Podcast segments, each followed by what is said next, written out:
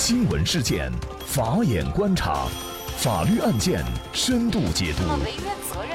传播法治理念，解答法律难题，请听个案说法。大家好，感谢收听个案说法，我是方红。更多的案件解读，欢迎您关注个案说法微信公众号。今天呢，我们跟大家一起来关注创业明星因为涉嫌侵犯商业秘密罪被刑拘，创业风险为何如此巨大？据上游新闻编辑整理报道，在东莞曾经是平衡车行业领军企业的深圳乐行天下科技有限公司，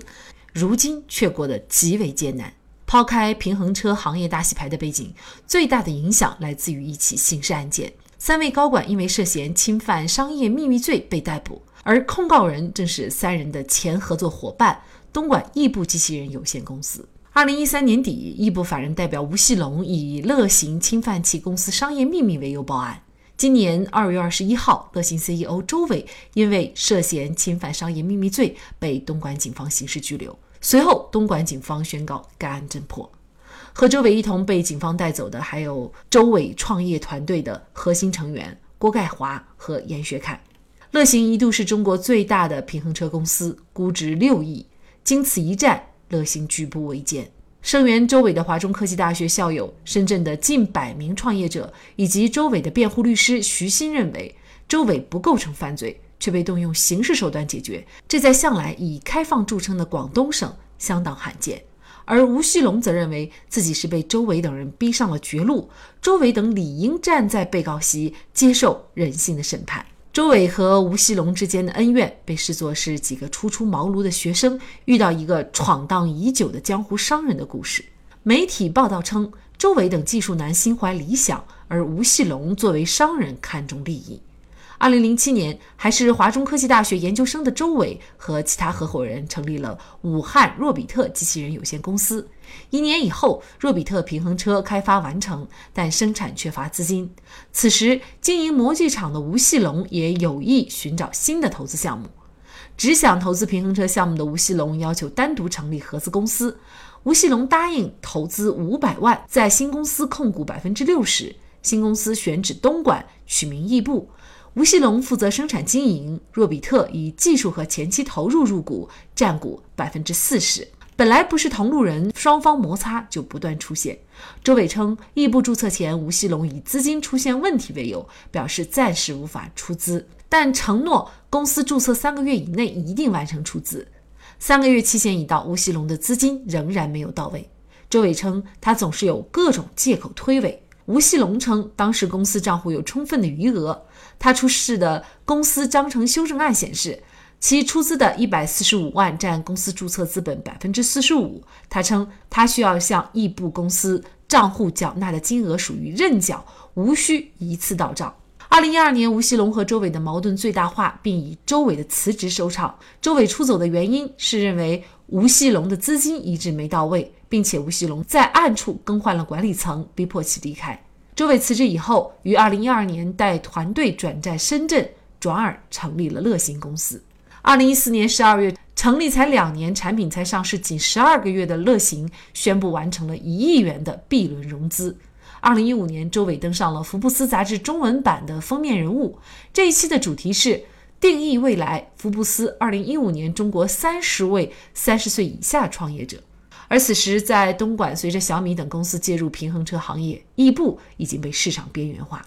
对易步而言，周伟团队的离开无异于被抽空了大脑，吴锡龙再也找不到合适的人选。那么，这个案件目前正处于审查起诉阶段。风光无限的乐行，自2016年开始，每年都有一百人左右辞职。那么，在企业的生产经营过程当中，哪些信息属于商业秘密？周伟的行为又该？怎样来定性？企业做大做强，技术团队或者管理团队人员出走或者是跳槽，是否面临巨大的法律风险？那么就相关一系列的法律问题，我们就邀请两位嘉宾跟我们一起聊一下。一位呢是北京理工大学法学院教授、著名刑辩律师、无罪辩护作者周伟的辩护律师徐鑫，徐老师您好。呃，你好，方红。嗯，感谢徐老师。另外一位呢是云南省律师协会知识产权业务研究委员会副主任、国浩律师昆明事务所高级合伙人吕江。吕律师你好，方红你好，嗯，感谢吕律师。乐行的 CEO 周伟是因为涉嫌侵犯商业秘密罪被东莞警方给刑事拘留了。那么，可能我们很多开公司、开企业的人哈，也确实想知道到底什么样的信息或者是商业秘密到底是怎么定义的？它对于一个企业具有一个什么样的价值？商业秘密呢，是根据我们的国家的相关规定呢，实际上它是有这样以下几个特点。第一个特点，它是不为公众所知悉。第二个呢，它是具有一定的经济价值或者叫实用价值。所谓经济价值，就是给能给权利人带来经济利益；实用价值呢，就是实际上呢，它有一定的实用性。呃，第三个特征呢，就是说是它是由权利人呢，他采取了一定的保密措施所形成的，叫经营信息或者叫技术信息。那么在实践当中，这个商业秘密是不是比较常见？能不能举一个常见的例子？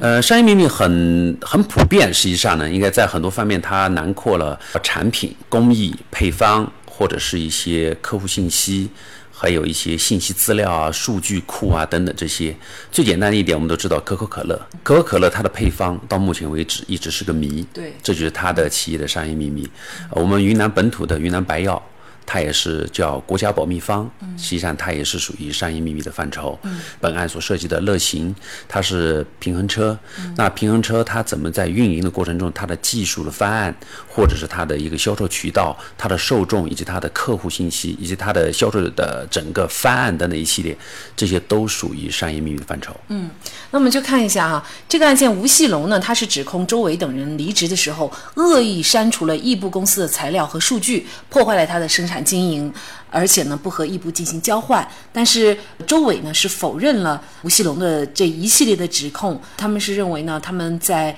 离职以后呢，是依然通过邮件等各种方式和易布进行一个交换。那么，如果他们恶意删除了这些数据的话，那么事实上易布是不可能在他离开以后呃的一年之内哈，这个营业额还保持一个平稳和翻倍的增长。那么也就是说，在这个案件当中涉及的就是易布公司的一些材料和数据，就属于商业秘密了，是吗？你主张的所谓的涉案的材料或者数据是否属于商业秘密？这个呢，首先你要举证证明。如果是它的专业性非常强的话，必须要通过相关的司法鉴定机构进行鉴定。如果司法鉴定机机构鉴定下来，就说，哎，你吴奇隆，你提出来的这个的的确确是你异步的公司的材料也好，或者数据也好，是属于商业秘密的话，那么我们认为这个是可以。认定进来的，如果你提出来的你的相关的材料和数据，这个是不属于商业秘密，是属于普通的信息资料，这个都不能是构成你的核心的一些数据或者是核心的商业材料的话，那么它不属于商业秘密，那么我觉得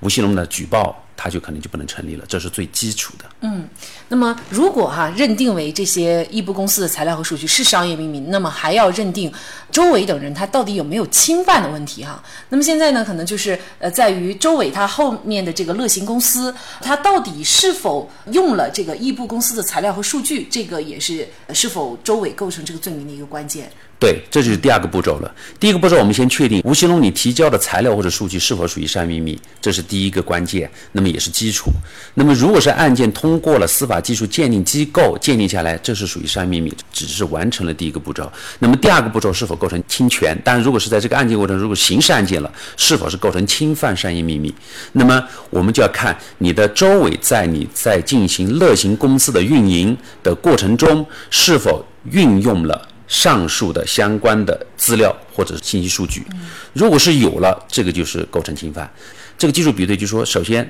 那么周伟你运用的乐行的这个公司里边，你用的是否是跟你异步原来公司具有的所有的这些数据和资料？那么是有了，是有了，还有个比例的大小的问题。所以呢，在这个是否是界定的话，我们还得依托于专业权威的司法鉴定机构的鉴定结论来得出来。东莞警方做了两个鉴定。那么两个鉴定都是非常明显是不能用。第一个鉴定呢，委托的专家是吴某原来长期刑事案件中也委托过的专家来鉴定，他基于最基本的回避原则，那么这样的一个鉴定意见肯定是不能使用。那么第二个比较关键的问题呢，就是说所有的，也就是他要提供鉴定机构的检材来源的合法性是没有保证，是易布公司自行向鉴定机构提供的。呃，刑事案件中呢，所有的证据是必须要经过侦查机关依法调取，才能保证它的合法性、真实性。那么，如果是由异步公司来自行提供的这些检材，根本就不能确定它检材的来源是合法的。所以，连检材来源都不合法，那么他最后得出的结论一定是不可信的。那么，基于这两个程序性的理由，它的鉴定就不能用。当然，进一步的实质性鉴定。其实也没有得出结论说他一定侵犯了他的商业秘密。第一个鉴定说是有百分之八的这个相似，第二个鉴定也说出了有一些相似。那么这些相似呢，经过比对之后，就发现他鉴定方法是有严重的错误，因为这些相似的代码，那么经过专家的一个判断，基本上是属于开源的代码。什么叫开源代码呢？就是说公开的，网上是可以公开的，而且根本不属于平衡。车的核心技术，对于这样的一种情况，那就不可能是构成侵犯商业秘密。同时呢，这个深圳乐行公司他们也聘请了更权威的专家和鉴定机构进行了鉴定，呃，他们都认为乐行的这个程序和原来异步的使用是是没有这个实质的相似性，所以基于这样一个最核心的证据，就可以判断构成侵犯商业秘密罪。当然，对于一个司法鉴定机构的鉴定结论出来了以后呢，我们认为作为任何一方，他都有权利对鉴定报告提出质疑，或者提出要求重新鉴定。当然，是否他的重新鉴定或者他的质疑是否成立的话，还有待相关的机构或者是专业部门进行再进行复核。那么这个案件呢，其实除了吴锡龙的这方面的指控以外呢，那么吴锡龙还提出一个关键的证据，就是一份发起人协议。那么这个协议上约定啊，其实这个约定的内容也是我们在平常的经营公司当中常见的啊。就是若比特离职以后五年内不得从事和本公司业务相关的工作，不得把异步公司技术资料作为其他的商业用途，否则呢，公司将追究他的法律责任。那么这样的一份协议呢，是只盖了呃若比特公司的这个公章，但是没有法定代表人的签字，当然有吴锡龙啊和吴东华两个人的签字哈。那么像这样的一份协议，它有没有效？那么对追究周伟的责任又是否有影响？那么我也注意到本案中可能有个争议焦点，就是是作为周伟，他认为没有他的签字，只有公司的印章。那么根据我们合同法的规定呢，实际上呢，只要公司的印章，或者是法人代表的签字，或者是授权代理人的签字，这三种行为都可以视为一个公司的法人行为，除非是上面有若比特公司的盖有的这个印章不真实。那么，我认为这个才是真正作为周伟的一个抗辩的一个合法正当的理由。那如果这个协议被认定有效的话，周伟他。对于他的这个罪名的成立会不会有影响？呃，如果是认定为协议是有效的话，是的的确对周伟是不利的，因为这个取决于双方之间在合同过程中是有明确的约定了一个竞业禁止的一个条款。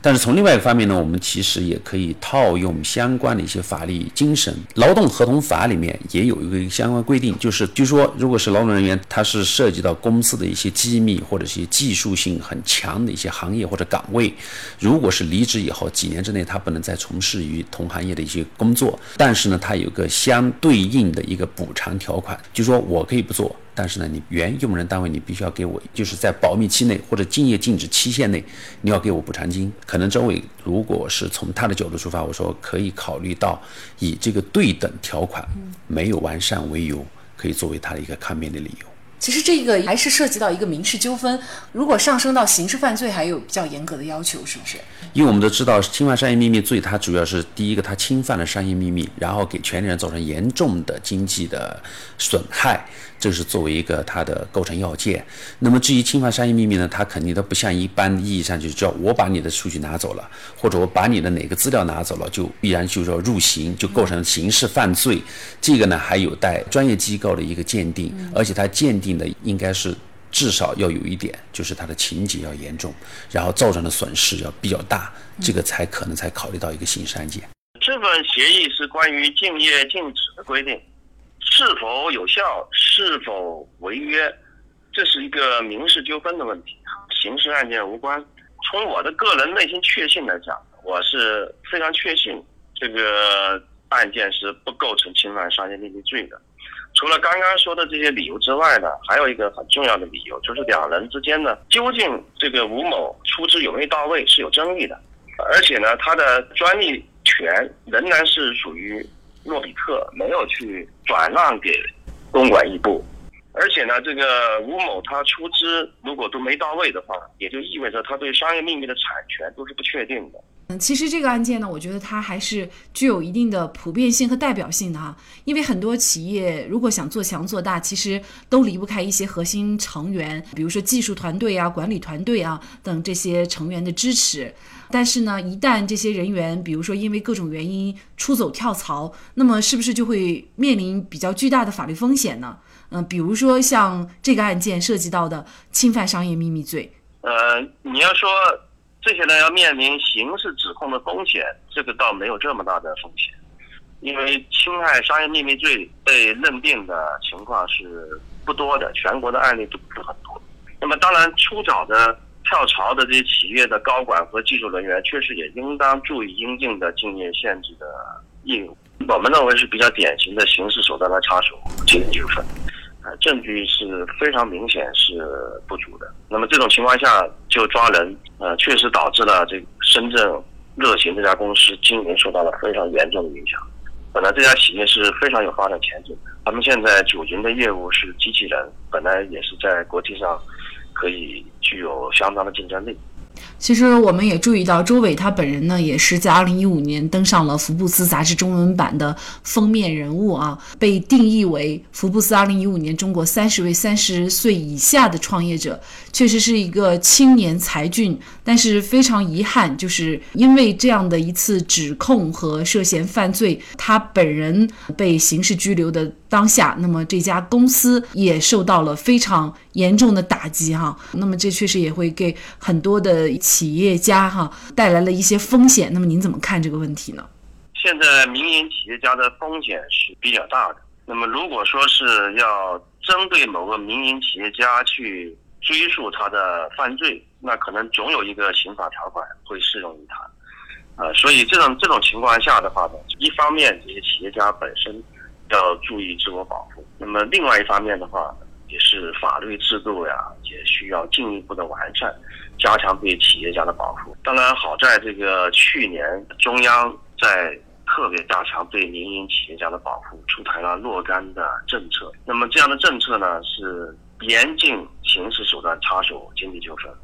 呃，而且呢，今年的两会，最高检察院的张军检察长也提出了，一般对企业家的案件要慎用强制措施，能够不逮捕的就不逮捕。所以这种情况下呢，都是中央对于保护民营企业家。特别是高科技企业的生存和发展，提供一种法律和政策的支持。呃，所以下面呢，就执行的这些公检法就应当更多的去把握中央的精神。所以我们也建议双方通过民事手段来解决纠纷，不要上升到抓人的这样的一个。那么，一旦一个相关的技术人员或者是一批人员的跳槽离职，这有对企业来说。肯定是会构成很严重的一个威胁，所以呢，往往在不管是我刚才所提及的劳动合同法里面，都应当是相关的技术人员签订一个保密条款、竞业禁止条款。这个就对于一个的企业的技术人员，他如果在离职以后要有一定的限制，这是一个方面。我国刑法关于侵犯商业秘密罪和反不正当竞争法关于侵犯商业秘密的区别，最主要就是在于是否造成了重大经济损失，或者是造成特别严重的后果。这就是罪与非罪的区别之所在。同时呢，我个人还认为，应该要考虑到关于商业秘密的核心价值的大小，以及行为人，也就是嫌疑人，他在侵犯商业秘密的当时的主观特征或者是缘由，这点应该是作为一个考虑的重要因素。那么，党的十八大以来呢，国家也是高度重视创新发展，把创新摆在国家发展全局的核心位置。科技创新人员如何提高法律意识，避开法律风险，全心搞科研，也是当下急需关注的问题。那么，同时通过这个案件呢，也提醒企业应该加大对知识产权的保护意识和力度，防止因为知识产权的问题让企业难以维系。好，在这里再一次感谢。北京理工大学法学院教授徐新，云南省律师协会知识产权业务研究委员会副主任，国浩律师昆明律师事务所高级合伙人吕江。那也欢迎大家通过关注“个案说法”的微信公众号，具体的了解我们本期案件的图文资料以及往期的精彩案例点评。另外，您在生活工作当中遇到一些法律问题，都欢迎您通过添加幺五九七四八二七四六七幺五九七四八二七四六七这部电话号码的微信号向我们进行咨询和交流。给大家提供法律问题解答的都是我们节目邀请到的嘉宾了，他们都非常的资深、专业和负责任。感谢您的收听，我们下期节目再见。